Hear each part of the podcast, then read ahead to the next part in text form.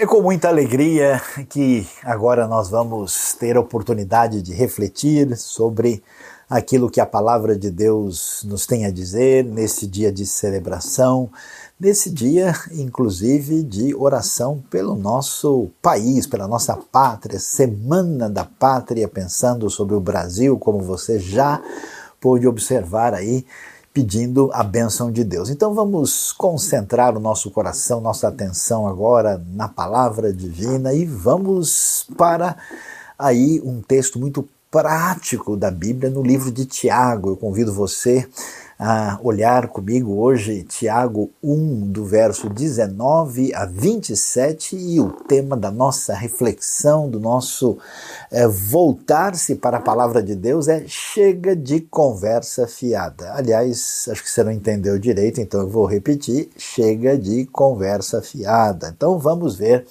o que, que a Bíblia vai nos apresentar. Né? Nós vamos falar sobre Tiago, e, e para falar de um texto bíblico é importante a gente é, observar bem aí qual é o cenário. Né? Você está vendo aí uma imagem da sinagoga de Cafarnaum. Jesus teve o seu centro de ministério em Cafarnaum, e você sabe aí que Pedro, Tiago e João e são de uma localidade bem próxima daí que é exatamente a cidade de é, Betsaida, né? E nós descobrimos é, que uh, nesse contexto nós temos dois Tiagos, né? Nós temos esse Tiago que é irmão de João, filho de Zebedeu, e o Tiago aqui dessa carta que nós lemos que é irmão de Jesus. Talvez você nunca imaginou isso. Mas Tiago, essa carta que está pertinho do fim do Novo Testamento, muito possivelmente é o primeiro livro do Novo Testamento. É um livro que os estudiosos vão dizer que é entre o ano 45 e 50. Né? É, quando Tiago é escrito, todos os convertidos a Jesus, todos os seguidores de Jesus ainda são somente judeus. Né? Lembre-se, Jesus é judeu os discípulos são judeus e quando você lê Tiago 2, verso 2, por exemplo, o texto diz lá quando entrar uh, na reunião de vocês, literalmente na sinagoga de vocês, né? É, Jesus é o Messias de Israel, então nós temos esse ambiente e, e esse cenário, né, é muito interessante porque Tiago, é, é irmão de Jesus, né? Ah, claro, é, ele também é filho uh, de Maria, né, mas não é concebido pelo Espírito Santo, é diferente de Jesus, mas ele é, como a gente diz, meio irmão de Jesus.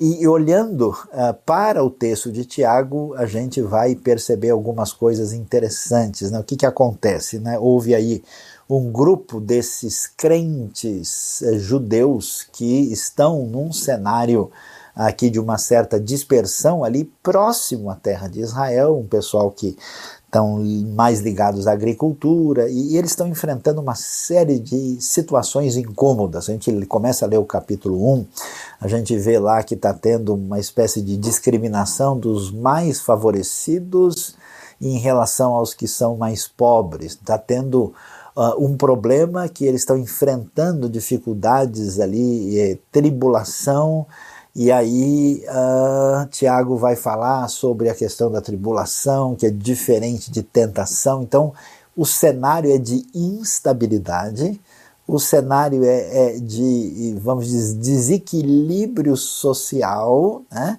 E, e, é um cenário assim que lembra muito o nosso querido Brasil, né? No momento de instabilidade, no momento uh, de as pessoas estarem enfrentando de maneira muito específica uma situação de desequilíbrio social, né, e até mesmo de uma certa discriminação, e um ambiente assim que, que eh, parece muito com o cotidiano que nós enfrentamos. Então, entendendo isso, a gente começa a olhar a, a, a instrução, a diretriz prática que Tiago apresenta para os primeiros seguidores de Jesus nessa carta que faz parte das epístolas gerais aí do Novo Testamento. Olha, olha o que ele diz. Vamos ver a partir do verso 19. Ele diz: "Meus amados irmãos, tenham isto em mente, sejam todos prontos para ouvir, tardios para falar e tardios para irar-se.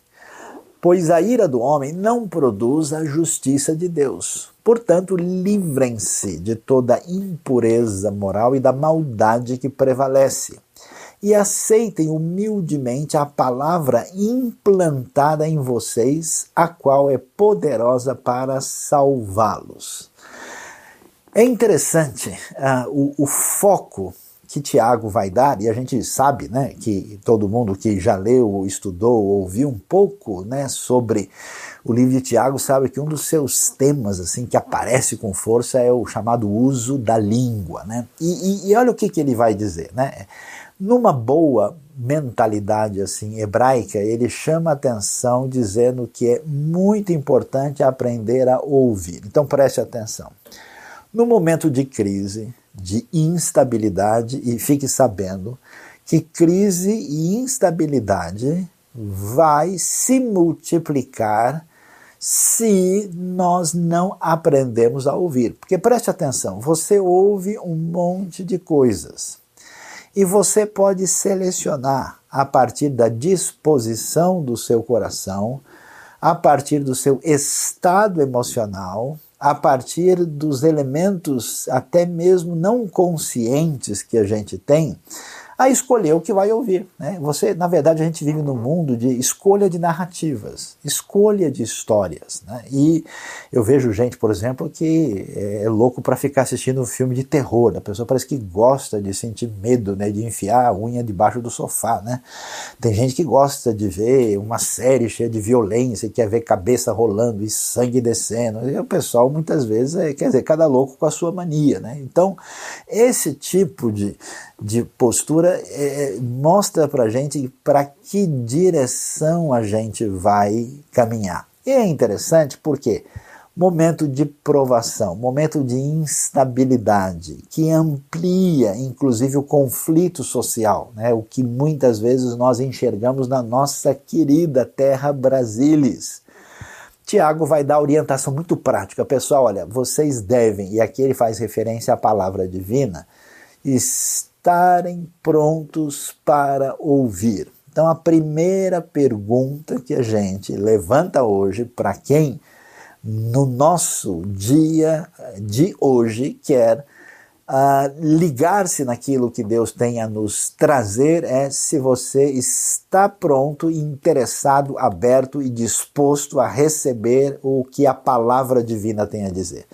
E é interessante, porque, vamos falar sério, quando a gente está nervoso, aborrecido, chateado, instável, não dá uma coceira assim. Tem gente que parece que não para de falar, ou matraca, né? ou língua que não sossega.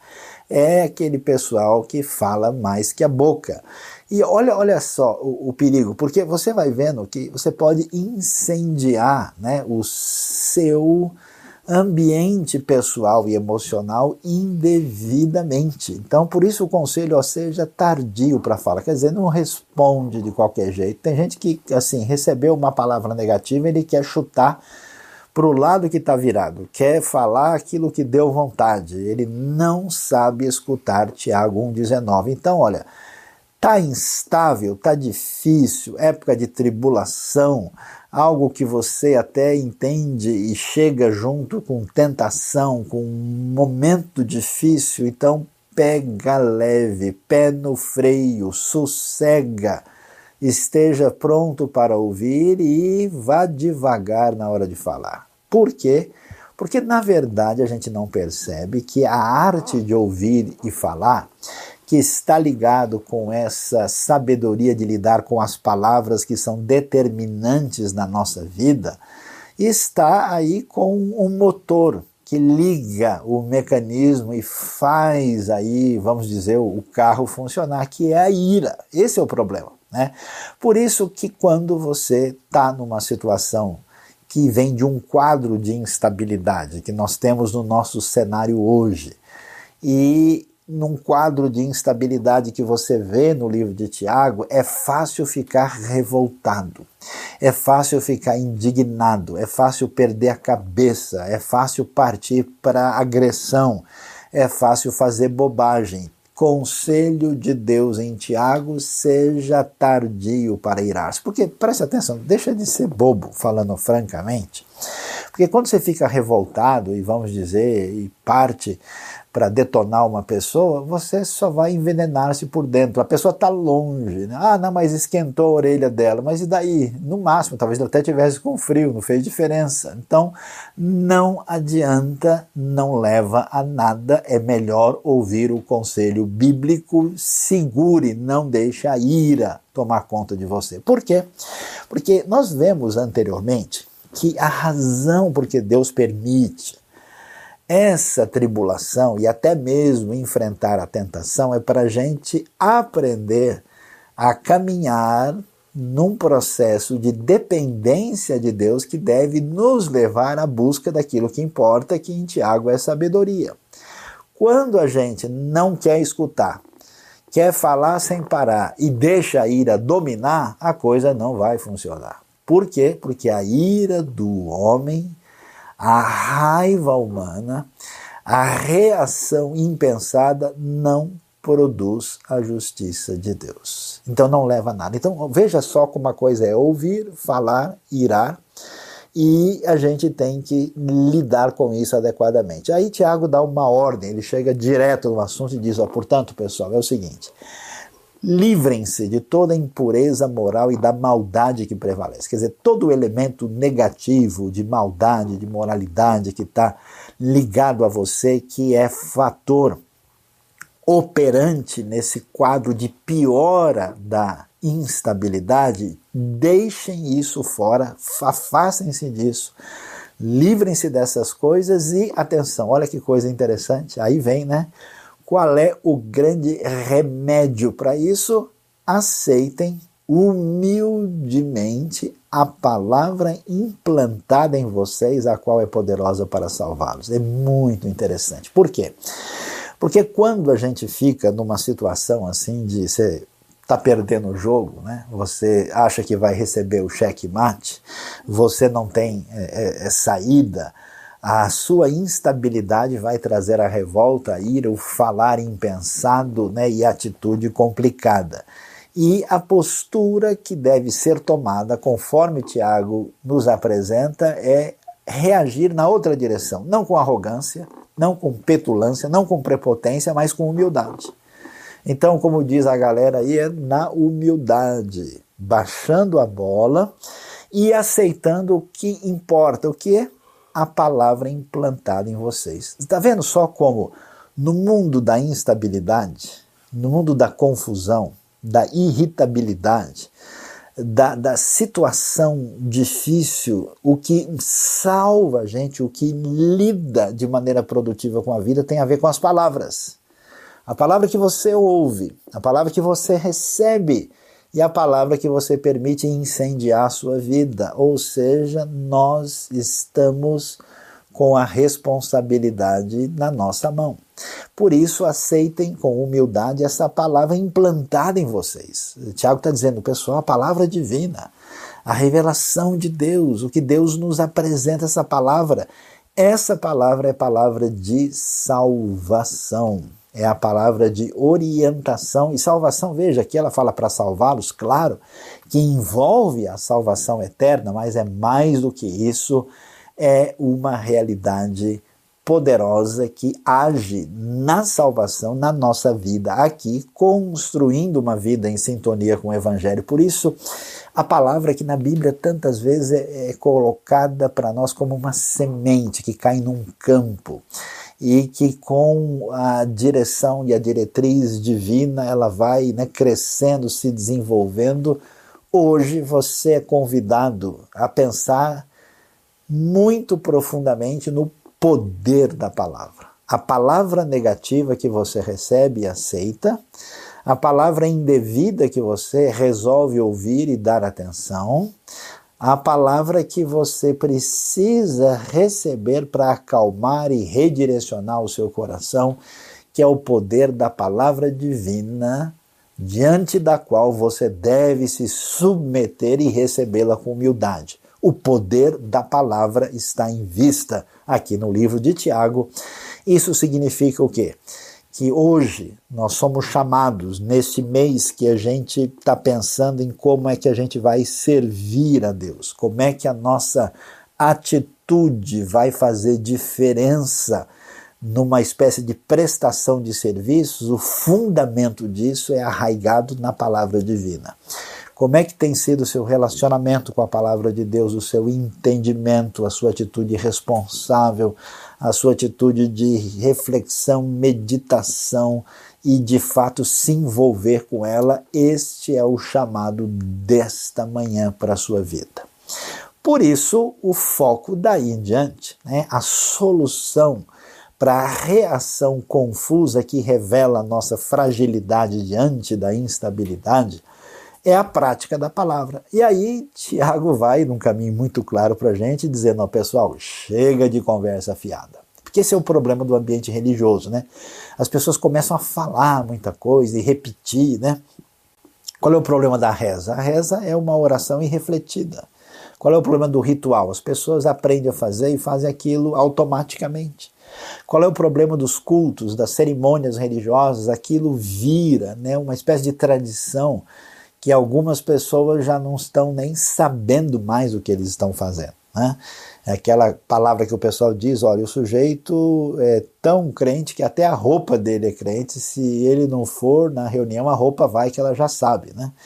E o que, que Tiago diz? Sejam praticantes da palavra e não apenas ouvintes. Quer dizer, a gente precisa receber essa palavra mas receber de uma maneira que ela precisa ter a sua expressão concreta. Isso é importante porque aí a palavra divina não é só uma coisa para a gente ouvir, achar legal e bonito, falar, puxa, eu gostei, eu concordo. Não. Ela tem orientação que atinge a nossa mente, a nossa vontade e a nossa ação. Né? Por exemplo, quem é que acredita na obra de Deus de verdade? É a pessoa que contribui para essa obra. Quem é que acredita na obra de Deus de verdade? É a pessoa que gasta algum tempo para executá-la. Quem é que acredita na palavra de verdade? É quem gasta alguma energia tentando entendê-la e colocá-la na sua própria vida.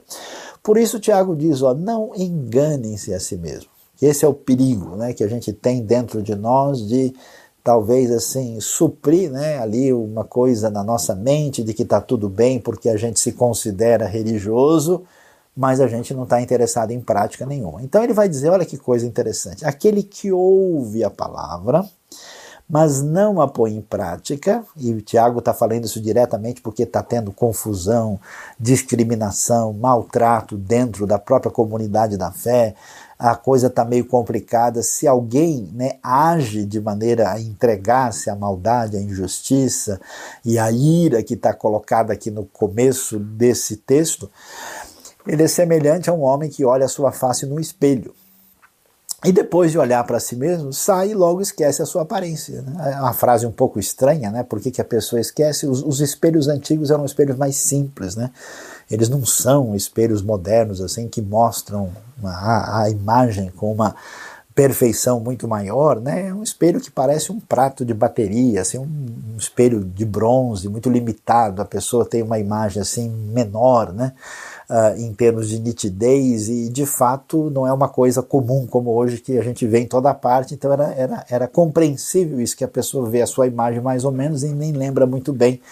Ou seja, deve-se tomar um cuidado para que essa palavra não seja algo que fique apenas na teoria, no entendimento e até uma advertência para a gente, porque quando a gente entra nesse processo, a gente já não recebe mais nada da palavra. E aí ele vai dizer algo interessante que é: mas o homem que observa atentamente a lei perfeita que traz a liberdade, né? homem em Tiago é uma palavra que significa todo aquele que, né? é uma palavrinha grega que traduz um, um termo hebraico que tem o sentido de ser humano genérico, é uma espécie de pronome indefinido na prática e ele fala todo aquele que observa, né, que atenta, que, que, que se coloca na situação de obediência para a lei perfeita que traz a liberdade, em algumas traduções, lei da liberdade, e persevera na prática dessa lei, não esquecendo o que ouviu, mas praticando, será feliz naquilo que fizer.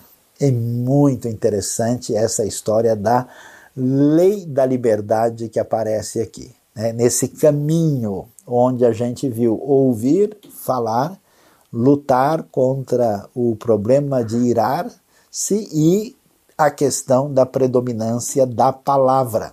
O que, que a gente vai ver como solução para isso? Olhando novamente, o texto diz o seguinte: olha, Tiago vai apontar para a gente essa questão da palavra falando em termos de lei. Por que lei? Porque nós estamos num contexto de pano de fundo judaico.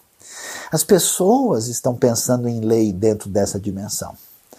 E aí, Tiago está numa afinidade com o ensino que aparece no Sermão do Monte. Você vai ver, é aquele que, que caminha vai ser feliz, né? vai ser Macários.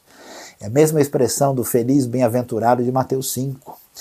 E, e aí, a lei perfeita, ele está falando em relação àquilo que agora envolve a mensagem de Cristo Jesus, nosso Senhor, o Messias.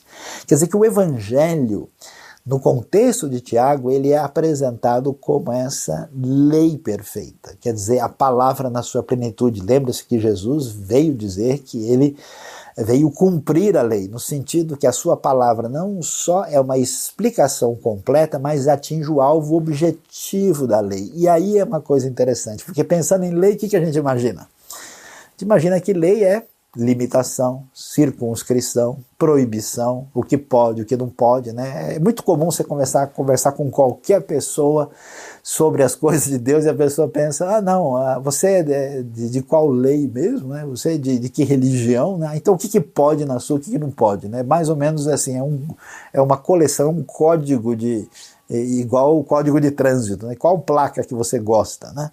É interessante que a lei perfeita, que é uma referência ao Evangelho, é a lei da liberdade. NVI, com uma tradução muito adequada, diz que traz a liberdade.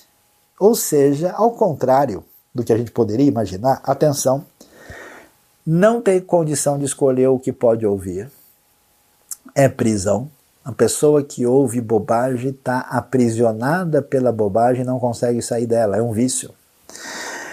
A pessoa que não consegue controlar as suas palavras também não tem liberdade, está aprisionada. A pessoa que se deixa dominar pela ira, tudo isso é prisão. O que Tiago diz, olha, vocês que aceitam humildemente a palavra, essa palavra divina implantada em vocês, que é capaz de salvar, essa palavra que é a lei perfeita, a lei que traz liberdade, permite que você, de fato, tenha uma noção real de identidade, quem você é. Você se enxerga no espelho, você se percebe de fato, porque grande parte da nossa confusão na nossa vida é que a gente nem entende direito quem a gente é e o que está acontecendo dentro da gente. A palavra liberta, a palavra é instrução divina, a palavra precisa ser recebida, a palavra é palavra de libertação, é a lei da liberdade que nos leva a felicidade a bem-aventurança. Por isso, meu querido amigo, não acredite em soluções imediatistas para a caminhada da sua vida. A sua caminhada depende de uma submissão e continuidade na relação com a palavra divina, porque olha o texto, e persevera na prática dessa lei. É uma relação de continuidade de ouvir, praticar e prosseguir. Aí você vai vencer nesse caminho tão importante de ouvir, falar, lidar com a ira e se relacionar com palavra recebida e palavra encaminhada na vida. Por isso, Tiago vai na direção aqui de dar um cheque mate nessa situação. Olha lá, né? Se alguém se considera religioso, olha lá, o que está por trás disso? A língua mal usada, uh, o ouvido mal afinado, a atitude de orgulho. Sabe que muitas vezes a religião, e tantas vezes está associada com a liberação da ira em nome do sagrado, né, a ira indevida. Se alguém se considera religioso, mas não refreia sua língua, engana-se a si mesmo. É interessante que o teste vamos dizer o quê? O que você prefere, ortodoxia ou de ortopraxia? Né? Uh, qual é o caminho aqui? Ele disse: alguém acha, né, uma, uma palavra muito rara na Bíblia, a palavra religião, e aqui ela aparece, né? Se alguém se considera religioso, mas não refreia sua língua, engana-se a si mesmo. Ou seja, uma, uma avaliação necessária, importante, que eu tenho visto pouca gente colocar isso, né? É, em qualquer teste. Jamais vi alguém assim querendo ser batizado, alguém perguntando: escuta, e como é que está a sua língua? Cara, vai bem, né? Eu passei aqui um remédio ontem, né? Como assim, né? Alguém que vai fazer um, teste num concílio pastoral, escuta, como é que você lida com a língua, de acordo com Tiago? Na Bíblia isso é muito importante. Eu fico impressionado quanto desastre, quanto ódio, com quanta contenda, quanto desentendimento se multiplicam, inclusive nas redes sociais, de gente que manda diretas e indiretas desnecessárias para os outros o sujeito, mesmo com a boca fechada e com a língua sem se mexer, consegue incendiar os outros e fazer bobagem. Não faz isso, não. Vamos parar com esse negócio. O que, que é isso? Se alguém não refreia a sua língua. Entendeu bem a palavra? Escuta de novo. Refreia, segura. Vai falar bobagem? Conta até 10. Toma suco de maracujá pede uma pizza, vai comer aí um sorvete de açaí, depois a gente continua. Não, não faz isso. Olha, olha, olha a palavra bíblica forte. Sua religião não tem valor algum. E não ter valor algum no grego quer dizer não ter valor algum. Pronto. Portanto, olha que coisa interessante. Em vez de conversa fiada, aí que a gente agora vai, vamos dizer assim, matar a pau. Né? Vamos mostrar o negócio do jeito que é que está por trás da religião falsa? Muita conversa. Conversa fiada. Chega de conversa fiada. Muita ira, muita conversa fiada, não há recepção da palavra, escolhe-se ouvir o que não se deve, é um caminho de confusão. Isso é tão ruim porque porque as pessoas estão num universo de instabilidade. É como nos dias de Tiago eles estão sofrendo, estão falando de tribulação, de tentação, estão tendo conflito interno, e aí vem um universo de palavras perversas e explode tudo. Por isso, não. Qual é o caminho diferente? O caminho é chamado da religião que Deus, e é bonito, né? Não é Deus o soberano, não é Deus o criador, não é Deus o Senhor do universo, é Deus o nosso Pai. A Bíblia, assim, olha, é no detalhe, é assim, sabe? É o um enfeite, assim, na pontinha da asa da xícara, assim, para não falhar, né? É Pai, é nosso Pai, nos chamando para a responsabilidade como corpo e como igreja. A religião que Deus, o nosso Pai, aceita como pura e imaculada. E o que, que é pura e imaculada? Oh, meus amigos, quem é que está ouvindo essa palavra aqui? Gente do contexto judaico. O que, que esse pessoal conhece? O templo ainda está de pé lá em Jerusalém. Estamos começando aí né, o primeiro movimento na direção da evangelização dos gentios. O que, que o pessoal entende de religião? Sacrifício no templo. E o que, que precisa no sacrifício? Animal o quê? Puro imaculado. Então o sujeito vai lá, faz a sua peregrinação, escolhe lá do seu cabritinho, sua ovelhinha, paga o imposto do templo, faz toda a purificação, talvez ali tendo tomado um banho especial de purificação lá embaixo no tanque de Siloé, ou ali nos tanques que a arqueologia descobriu logo antes da entrada do templo, onde as pessoas chegavam perto das portas de Hulda para poder ali uh, se apresentar e iam trazer o sacrifício. Que coisa interessante. Agora, o que, que acontece? Chegou a hora do momento especial de culto. Olha, presta atenção é muito legal a gente pensar em como oferecer a Deus as coisas de maneira concreta. É bonito né, de fazer uma celebração, um coral, as pessoas cantando, um templo cheio de pessoas, uma cerimônia. Né? Isso, isso tem o seu aspecto assim estético, social fenomenal. Mas, preste bem atenção, os profetas já avisaram a gente. Deus não está tão ligado nas coisas assim do ponto de vista da sua forma do que em relação ao que realmente importa, o que é mais valioso. E nesse pessoal que está acostumado com esse cenário que envolve né, toda essa celebração assim desse jeito, ele diz: ó, você quer saber qual é o culto que Deus quer fazer parte dele e receber? Isso tem muito assim uma ligação com gente como Isaías, por exemplo, né?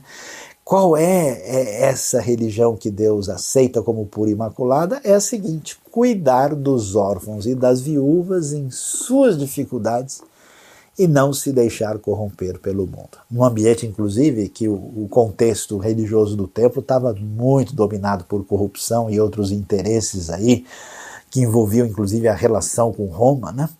Ah, e aqui as pessoas que estão numa situação de vulnerabilidade, que não tem condição de nada, quer dizer, a lógica de Tiago é a seguinte: pessoal, vocês estão aí chorando de barriga cheia, vocês estão falando que vocês estão enfrentando tribulação, vocês estão dizendo que os dias aí estão difíceis, que você não sabe o que vai ser do futuro, que está complicado, e você é tonto de se entregar à ira e de falar bobagem, de rejeitar, ouvir a palavra certa e só multiplicar o que não deve. Você já viu a situação de quem está numa vulnerabilidade maior? Enquanto você está reclamando, talvez, porque olha, eu vou ficar com o mesmo carro nos próximos dois anos, ou eu vou, não vou receber o tanto que eu iria receber, ou a minha situação vai ser um pouquinho mais complicada, existe um monte de gente que nem sonham com a situação que a gente está desfrutando nesse momento pela bondade divina. E aí Tiago chega em cima, olha, em vez de vocês fazer essa loucura de ficarem se entregando às palavras perversas e à ira, vocês deveriam lembrar de quem está numa situação vulnerável, que são exatamente as pessoas que, quando chegam perto de vocês, vocês discriminam. Quem são eles? Os órfãos e as viúvas. Que, aliás, no ambiente religioso, é até pior, porque a pessoa fala: por que, que a mulher ficou viúva?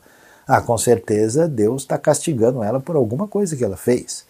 Por que, que o menino é órfão? Ah, essa família deve ter alguma maldição, senão não teria passado por isso. Olha só que coisa, a pessoa sofre sofre duplamente, às vezes, por discriminação e sofre ainda mais por palavras ferinas de, às vezes, gente religiosa. Por isso, qual que é o nosso chamado diante da instabilidade, diante do nosso querido Brasil? País extraordinário, com tanta riqueza, com tanto bem-estar, onde tanta gente vive em situação de vulnerabilidade.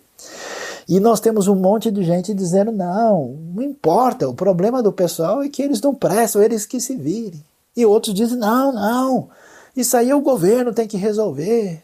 E sabe o que acontece? Eu e você somos chamados por Cristo Jesus, nosso Senhor, o que é que a gente pode fazer pelos órfãos e as viúvas. Olha só, você já viu o tamanho da bênção de Deus na sua vida? Vamos lá, fala a verdade. Compare a sua vida com a média da situação brasileira e do mundo. Como é que a gente está? Vamos ver. Olha o que Paulo fala para a gente que estava bem de vida no tempo dele. Em 1 Timóteo 6. Ordene aos que são ricos no presente mundo que não sejam arrogantes. Ah, você tem boa formação? Tem faculdade, tem mestrado, tem doutorado? É ok, e daí? Tem recurso, tem bem-estar, é, venceu na vida, excelente, amém, que bom. Né? Uh, mas veja, cuidado, que isso de nenhuma maneira coloque você numa posição que você diz, é, eu não sou como essa turma aí que não quer nada com nada. Calma. Nem ponha sua esperança na incerteza da riqueza. Você viu só o que, Deus nos ensinou nos últimos dias, né? A pessoa acha que tem tudo na mão, da noite para o dia, ó, vai embora. Não ponham a esperança nisso, mas em Deus. Olha, porque Ele é que nos provê ricamente para nossa satisfação. A Bíblia não erra no detalhe. Ela não condena a riqueza. Não diz que é ruim. Ela veio de Deus. Deus abençoa a sua vida. Deus abençoa a minha vida. E olha, para nossa satisfação. Né? Não tem nem linguagem religiosa, é para que a gente seja uma bênção para os irmãos. Não! Deus está feliz com aquilo que Ele nos dá e nos deixa alegre. É, é legítimo celebrar os benefícios de Deus no mundo. Agora, ordene-lhes que pratiquem o bem. Sejam ricos em boas obras, generosos e prontos para repartir. Vamos fazer diferença no nosso país? Vamos abençoar a vida das pessoas que precisam mais do que nós? Elas têm problemas e erros, sim, mas quem não tem? Eu e você, por acaso, somos melhores? Dessa forma, olha, olha, olha que doideira, hein? Eles acumularão um tesouro para si mesmos, um firme fundamento para a era que há de vir, e assim alcançarão a verdadeira vida. Eu vou contar um testemunho para vocês aqui. As pessoas que eu tenho visto na minha vida, que são pessoas de olhos mais límpidos, Sabe que você olha nos olhos da pessoa e, e sente a sua sinceridade e transparência? Pessoas felizes, sem fantasmas, sem peso no coração, são pessoas que eu tenho visto que aprenderam a perceber que o caminho da vida é um caminho de generosidade, que sente satisfação em que a sua vida seja um canal de bênção para os outros, que sentem que aquilo que eles podem fazer com seus bens, com seus recursos, com os seus dons, com suas capacidades. Eu nunca vi sentimento humano mais extraordinário do que alegrar-se com ser uma bênção na vida do próximo. Isso Tiago chama, desculpa, 1 Timóteo, Paulo chama de a verdadeira vida. Está em sintonia com o que Tiago nos apresenta. E eu queria que a gente encerrasse né, esse nosso momento de reflexão. E eu eu estava eu, eu, lendo, estudando esse texto, e aí eu fui ler na versão a mensagem. E olha, e o negócio ficou muito legal. E aí eu queria que você acompanhasse, sentisse a força desse texto assim colocado bem no nosso contexto para a gente ouvir, né, hebraicamente aqui, a repetir para a nossa didática o texto que diz: Amigos, nunca se esqueçam, aprendam a ouvir primeiro e a falar depois, e não deixem que a ira tome o controle. Quem se deixar dominar pela ira não faz a vontade de Deus. Então, livre-se de todo o comportamento imoral, de todo tipo de maldade. Sejam humildes e não inventem nada. Submetam-se ao script de Deus, pois ele dirige o cenário. Ele o faz com sua palavra, cujo final feliz é trazer salvação. Não se enganem fingindo-se de ouvidos, quando na verdade deixam a palavra entrar por um ouvido e sair pelo outro. Coerência é tudo.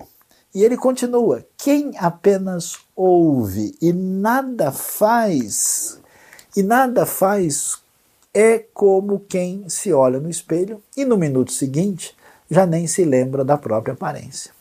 Mas quem dá devida atenção à mensagem de Deus e a vive na prática, a verdadeira liberdade nela se firma, sem ser mero ouvinte, uh, essa pessoa vai longe e será abençoada por Deus. Qualquer um que se considere religioso e fala demais está se enganando.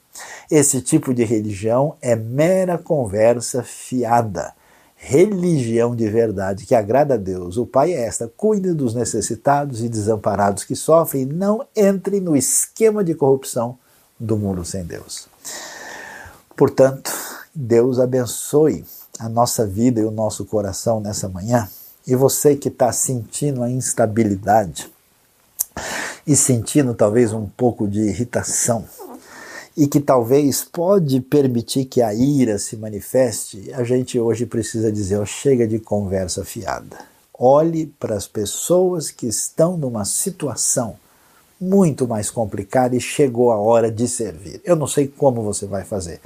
Se envolver em algum projeto, enviar a sua doação para alguma coisa que Deus colocar no seu coração, se envolver diretamente com alguma coisa em que o seu dom, a sua capacidade de fazer o bem venha fazer diferença, porque se você ficar só falando e não praticando nada, eu só posso dizer para você: chega de conversa fiada.